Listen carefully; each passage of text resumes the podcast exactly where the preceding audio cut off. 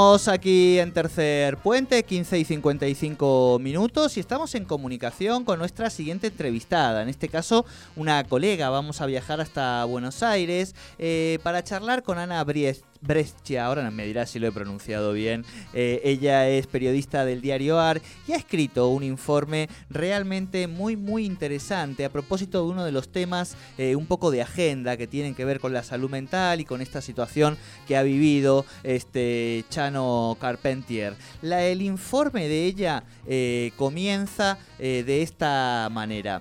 Hagan algo por la ley de salud mental porque la adicción es una enfermedad está lleno de madres que están golpeando puertas y nadie las escucha.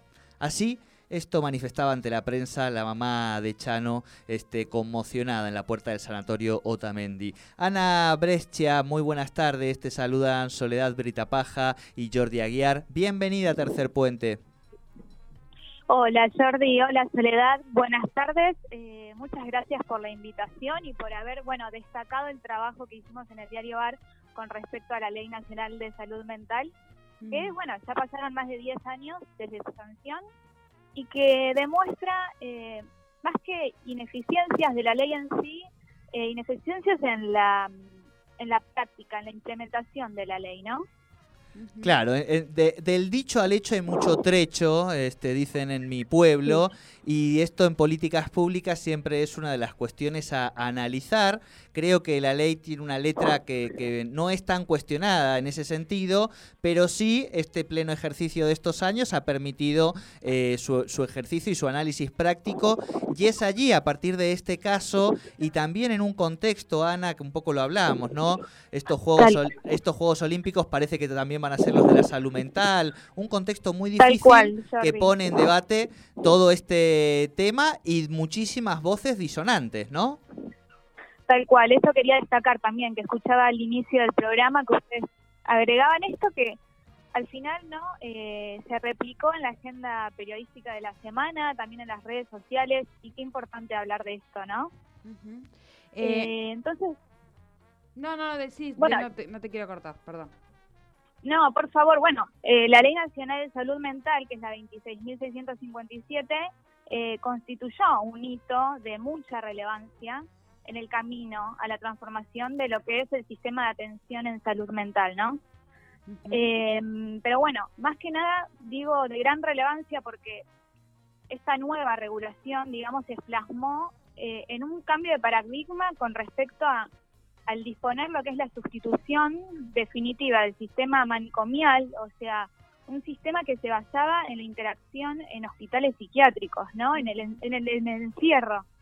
Eh, por otro sistema eh, mucho más eh, comunitario, un sistema que reconoce al sujeto de derecho, ¿no? Entonces, por eso digo que, que, constituye algo que es muy importante y de relevancia para los pacientes.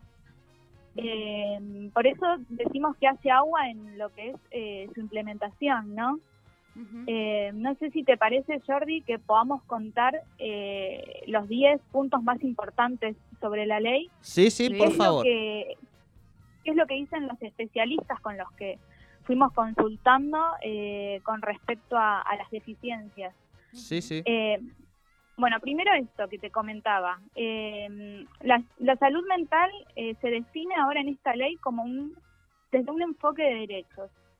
Literalmente la, la define como un proceso que se determina por componentes históricos, socioeconómicos, culturales, biológicos y psicológicos y prohíbe los manicomios. O sea, en Argentina está prohibida directamente la creación de nuevos hospitales psiquiátricos públicos y privados. Eh, este es un punto muy importante que desde, de hecho desde la, desde la Asociación Argentina Sin Manicomios eh, se denuncia, ¿no? Eh, se denuncia que, que aún hay instituciones que, que no regulan esta situación. Bien. Luego lo que hace también es establecer, como bien te decía en un principio, un sistema de salud mental comunitario. O sea que la atención debe realizarse más bien eh, en, un ambiente de comunidad, eh, preferentemente fuera del ámbito eh, del hospital, del psiquiátrico, y lo que hace es proponderar a la, la, inclusión social de las personas, ¿no? Esto es como, como lo ideal, ¿no? Una utopía. Eh, luego, eh, uno de los puntos que destacamos en el informe eh, y que, que, se denuncia, digo, que se, que se viene reclamando desde, desde hace años por parte de los especialistas, esta cuestión de que, por un lado, es muy bueno que limita las internaciones, o sea que las personas no pueden ser internadas o ingresar al hospital contra su voluntad, ¿no? eh, salvo, ojo, salvo en casos de que exista riesgo cierto o inminente para sí o para otras personas o para terceros. Claro. Eh, y en ese caso eh, aclara que se debe designar un abogado, ¿no? Em, y este es un punto importante porque más allá eh, de la orden en sí del especialista a la hora de decidir la internación de un paciente, el especialista empieza a encontrar ciertas trabas en medio, ¿no? O sea, va más por una cuestión burocrática eh, de la implementación, por ejemplo, de decir, bueno, este paciente necesita ser internado y todos los pasos que hay en medio hasta la internación. Claro, porque ahí, ahí entra el tema, eh, el tema de eh, si esa persona porque si se interna por su voluntad, si no se interna por su voluntad, si acepta, si tiene un, grado eh, de, estado de su salud mental que puede llevarse a lo judicial y decir, bueno, que la salud y aquellos que son como tutores de esa persona decidan. Entonces, todo ese, en ese tiempo es donde se pierde también mucho, valga la redundancia, tiempo para, para, poder tratar a esa persona y, y, estar a tiempo y que no ocurra este tipo de, de eventos que eh, muchas veces son con suerte y otras veces terminan eh, de forma trágica, ¿no? Tal, tal cual, Sole. Y de hecho podemos eh, remitirnos al caso de Chano, ¿no? Con porque hoy estaba leyendo en Telam eh, que hay un testigo de lo que sucedió en ese momento eh, con respecto a que él aporta, un solo testigo que aporta su testimonio y, relata los hechos, ¿no? Y lo que comenta es que, dado los hechos que presenció, que, que fue, muchos dicen, un brote psicótico, eh, bueno, lo que dice es que fue a buscar personal de, de seguridad privada que a la vez llamó a la policía y él en ese momento emitió la orden para la internación de, Chano. Pero fracasó el intento para que Chano acepte la derivación. Claro. Eh, entonces, bueno, yo creo que eh, en este caso quizás eh, está, está, a ver, ¿cómo, ¿cómo explicar, no? ¿Cómo se puede llegar una síntesis entre el enfoque del derecho y el enfoque de la salud, ¿no? Sí, si es que si es que se puede, Ana, estoy pensando, porque o sea, se, se debería poder llegar en definitiva, ¿no? Pero esta tensión que creo que finalmente o principalmente está puesta en la autonomía, digo, en la discusión sobre la autonomía de las personas, ¿no? Y eso es como llevarlo también a un plano de la interpretación subjetiva que es difícil de, medir, digamos, aún en, en estas épocas. Va, no sé qué te parece a vos, ¿no? Sí, tal cual, tal cual, Jordi. Eh, tal cual. Em, eh, entonces, bueno, sí, es muy importante el reconocimiento de los derechos. Eh, que ellos, digamos, que las personas puedan eh, decidir eh, relacionadas con su dignidad, con su capacidad, con la atención eh, de su salud, ¿no? ¿Qué, quieren para su salud? Y también contempla, de hecho, la ley, el momento en que la persona decide, por ejemplo, dejar de ser tratada, ¿no? Como decir, bueno, hasta acá llegó mi tratamiento. Eso también lo contempla. Claro. Estaba pensando también en el, en perdón, Ana, en el caso Maradona, ¿no? Que creo que es otro de los paradigmáticos en relación a cuando, y más conocidos en relación a, los procesos de internación y la autonomía de, determinados pacientes.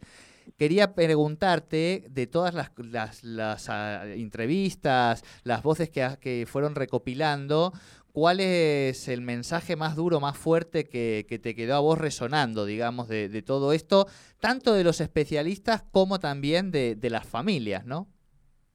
Sí, bueno, por un lado fue muy interesante lo que nos comentó Walter Martelo, el defensor adjunto del pueblo de la provincia de Buenos Aires, que hace eh, foco en esto que recién hablábamos. ¿Qué pasa, no, con las personas que no alcanzan el momento de lucidez para pedir ayuda, eh, que continúan ¿no? en un plano eh, de la adicción, que se sumergen cada vez más allí, eh, al punto incluso ¿no? de realizar actividades delictivas, quizás para continuar consumiendo.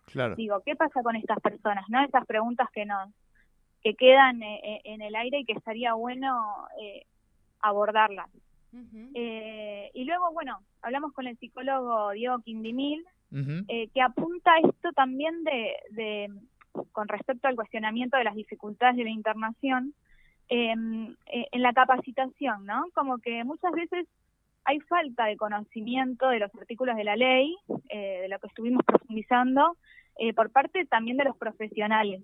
él comentaba que no es que no se pueda internar una persona no involuntariamente, sino que esto conlleva muchos pasos, muchos pasos en medio y también que se debería capacitar eh, a todos los agentes intervinientes, ¿no? Desde, como comentábamos, eh, en este caso, eh, bueno, fue el, el, testigo, el, psiquiatra, luego pasó quizás a, la policía, ¿no? Una capacitación integral para saber cómo actuar, ¿no? ¿Cómo, cómo es el protocolo? Claro. entonces, bueno, ¿no? Esto del trabajo multidisciplinario, eh, la inclusión también cercana del círculo, de, la familia. La familia también tiene que estar al tanto de los procedimientos y, y bueno, también ser atendidas, asistidas, porque también terminan siendo, digamos, se podría decir, víctimas de, de toda esta esta situación. Claro, víctimas o también, si le invertimos, estoy pensando la mirada, ahora hablaremos también con, con, un profesional, con Ignacio Somoza, que es un psicólogo de acá muy, muy conocido, con una perspectiva que labura con jóvenes, pero pensaba en, en, hacerlos parte de la cura, ¿no? O sea, en cómo, Tal cual. digo, ellos, eh, la familia, en estas lógicas mucho más de intervención eh, personal, pero también social. Allí el entorno familiar, en, lo que tiene que ver con los consumos, es, es también muy vital, ¿no? Para, para la salida. tiene, que, ser parte eh, fundamental, digamos. Tal cual, o sea, si estamos hablando de una red, eh, de una ley que contempla esta red, ¿no? De vínculos, de quizás de un tratamiento más comunitario e inclusivo, es importante que la familia eh, también esté dentro de, de lo que es su la superación, ¿no? Su, tratamiento. Claro. Ana, ¿han pensado eh, a partir de este informe y un poco hablando lo que estamos lo que estamos charlando en términos de contexto, ¿no? Que creo que que me parece que lo de Chano ha venido a, poner un tema que necesitamos poner en este contexto y en este momento en la sociedad arriba de la mesa para poder entre todos ir eh, mejorándolo, pero que creo que lo de la salud mental es un tema que necesitamos, digo, tener en la agenda. Y en ese sentido preguntarte si has pensado proseguir con estos informes, quizá hablando un poco más ya con, con eh, legislativos, políticos, otro tipo de cosas, o en principio han pensado que con este informe es suficiente hasta que algún otro tema de agenda quizá amerite avanzar. No, tal cual. Evidentemente, eh, suficiente no es. Eh, me parece que hay mucho que quedó, digo, eh, leyendo, ¿no? Buscando qué importantes son los, estudios de las asociaciones, los números, ¿no? También la ley, algo que nos faltó agregar es eh, cómo bajó, ¿no? La ley debe destinar el 10%, la ley dice que debe destinar el 10% del gasto total del Ministerio de Salud al área de salud mental, ¿no? eh, y este presupuesto bajó al 1,5% 2021. Entonces, bueno, eh, me parece que, que hay mucho por hacer todavía y muchas gracias por la comunicación y por darme el espacio también para hablar sobre esto. Eh, y espero también volver a, comunicarme con ustedes para seguir tratando este tema. Bueno, no, muchísimas gracias a vos por, por atendernos. Realmente interesante la perspectiva que pudieron darle a partir de este artículo y poner sobre la mesa las cuestiones sobre las que hay que reflexionar y sobre las que hay que trabajar en nuestro país respecto a la salud mental. Muchísimas gracias por esta comunicación con Tercer Puente, Ana. Gracias, Sole Jordi. Hasta la próxima. Hasta la próxima. Muchas gracias. Ana Brecha, periodista del diario ARP, sobre este informe que han realizado eh, por el Estado de la Ley de Salud Mental aquí en la Argentina, que lleva 10 años de su promulgación y después del caso Chano, por supuesto, ha puesto esto en el tapete, en el debate. Hay cuestiones para poder modificar, hay cuestiones para revisar y hay un trabajo integral por delante, ¿no? Así es, enseguida vamos a una tanda y enseguida hablamos con un profesional también para seguir en este bloque. Como estamos hablando, es un tema del que tenemos que hablar muchísimo en esta etapa que se nos viene. Descarga la app Radio 10 NQN para iPhone y Android y mantenete informado todo el día. Hacemos que todo sea más fácil. Limay Laboratorios. Salud analítica, eficaz, segura y cálida. Atendemos instituto, PAMI, obras sociales y prepaga.